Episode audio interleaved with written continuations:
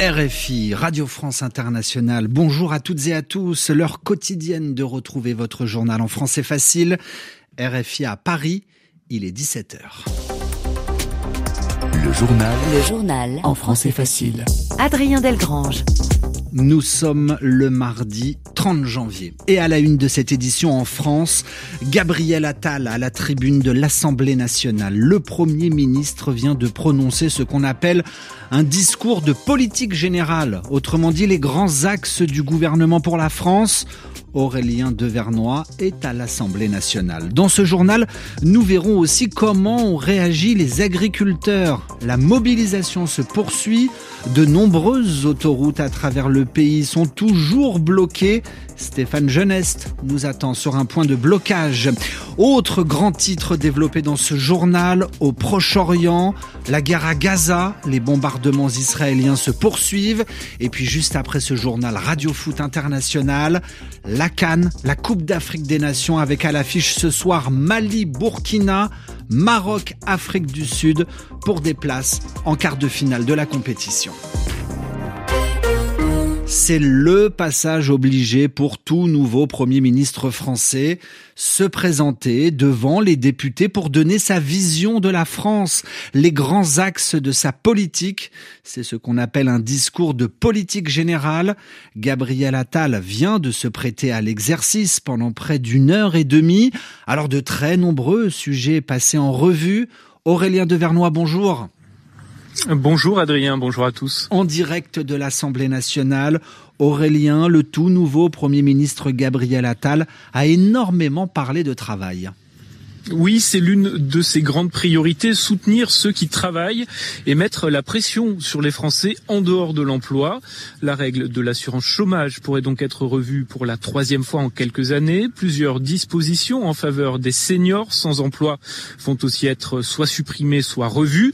En contrepartie, Gabriel Attal promet un effort sur les plus bas salaires, les impôts des classes moyennes et sur l'accès aux aides sociales qui devraient devenir automatiques. le Premier ministre qui veut, je le cite, déverrouiller, débureaucratiser, simplifier la vie des entrepreneurs, des agriculteurs face à des normes et des règles devenues trop compliquées selon lui. Cela fait partie d'ailleurs des revendications des agriculteurs en colère, mais pas beaucoup plus d'annonces en direction du mouvement paysan. Gabriel Attal a également fait de la politique politicienne en ciblant le Rassemblement national quand il a parlé d'Europe, accusant l'extrême droite de souhaiter au fond un Frexit à l'image du Brexit britannique. Il a en revanche caressé la droite dans le sens du poil en annonçant un assouplissement des règles d'habitat social dans les villes, une vieille revendication des républicains. À gauche, ce sont surtout les écologistes qui ont été visés, accusés une nouvelle fois de promouvoir une écologie punitive via la décroissance. Mais Gabriel Attal a malgré tout été beaucoup moins offensif que sa prédécesseur Elisabeth Borne à l'endroit des oppositions, leur promettant de toujours garder la porte de son bureau ouverte. Aurélien Devernois en direct de l'Assemblée nationale avec une mise en onde signée Jade Coury. La gauche qui a déposé une motion de censure contre le gouvernement de Gabriel Attal, autrement dit, manière de mesurer le nombre de députés en accord ou pas avec la politique du gouvernement. La motion de censure doit être débattue d'un moment à l'autre. Rappelons qu'en France, le Premier ministre n'a pas la majorité à l'Assemblée nationale. Seuls les députés Renaissance de la majorité présidentielle se sont levés et ont applaudi le Premier ministre après son discours. Réaction à gauche, Arthur Delaporte est lui député socialiste. Il n'est pas du tout convaincu par la prise de parole de Gabriel Attal. On s'attendait euh, à un, discours, creux, on a eu quelque chose d'encore pire, on a eu un discours euh, profondément réactionnaire et terriblement poujadiste qui va menacer les droits des Français et en particulier leurs droits sociaux. Casse annoncée de l'assurance chômage, fin de l'allocation spécifique de solidarité qui va euh, notamment mettre les plus de 56 ans dans une précarité renforcée, réduction et fin de l'aide médicale d'État comme ça a été annoncé. Vous avez euh, finalement dans ce discours un certain nombre de mesures qui sont d'une violence sociale inouïe. Les agriculteurs français ont particulièrement été attentifs au discours de Gabriel Attal. Nous sommes à présent avec Stéphane Geneste, reporter d'RFI sur l'autoroute A4. Stéphane, vous êtes sur un point de blocage auprès des agriculteurs à Jossigny. C'est à 40 km à l'est de Paris. Ils ne sont pas convaincus, ils en attendaient plus, Stéphane. Oui, Adrien, la centaine d'agriculteurs réunis sur euh, cette portion d'autoroute ont écouté religieusement la prise de parole du Premier ministre autour d'une enceinte de fortune. Et à peine Gabriel Attal avait terminé que l'on voyait les visages déconfits des participants. Réaction d'Alain, béret sur la tête, bottes boueuses aux pieds. Il n'attendait rien, mais il est quand même déçu. Tous attendaient des mesures fortes, des annonces et surtout un pas du gouvernement vers eux mais ils s'en désolent. Ici, à Jossigny, ce n'est pas le cas.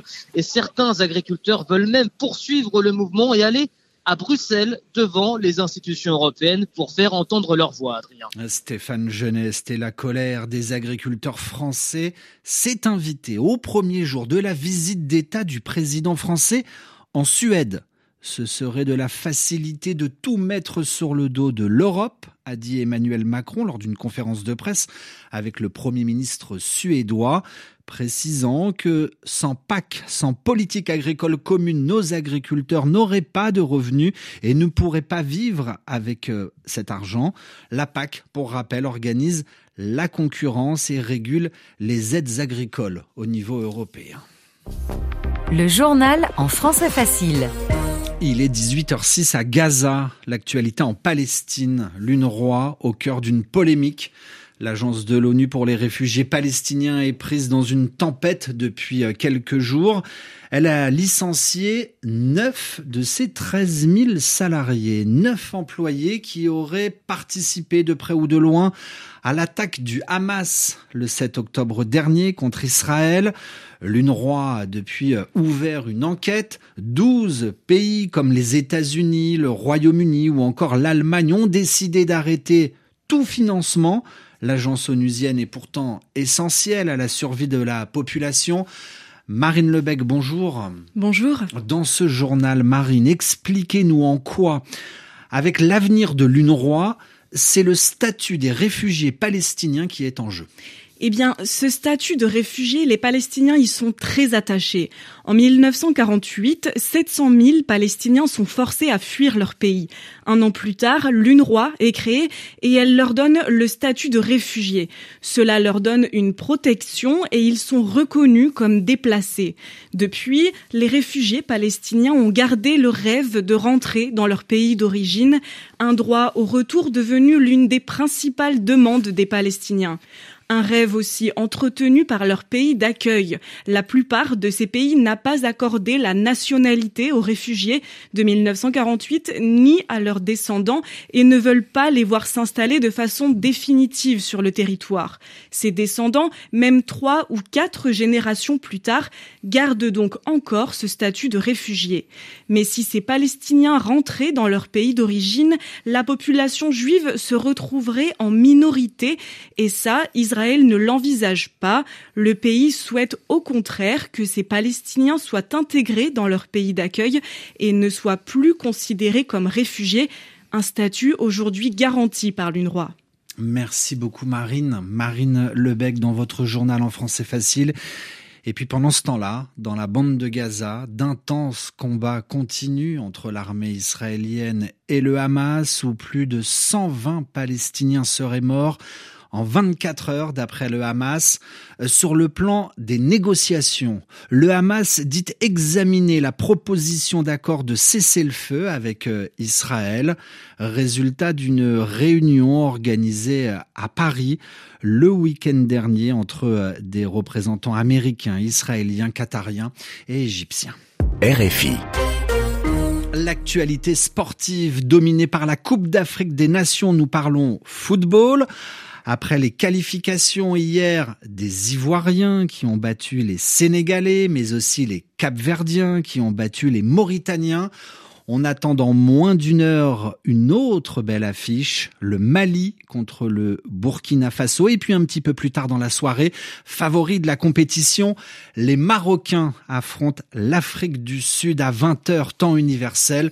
Deux matchs retransmis en direct sur les antennes africaines de Radio France Internationale. C'est la fin de ce journal. Merci à tous de l'avoir écouté. À demain pour une nouvelle édition.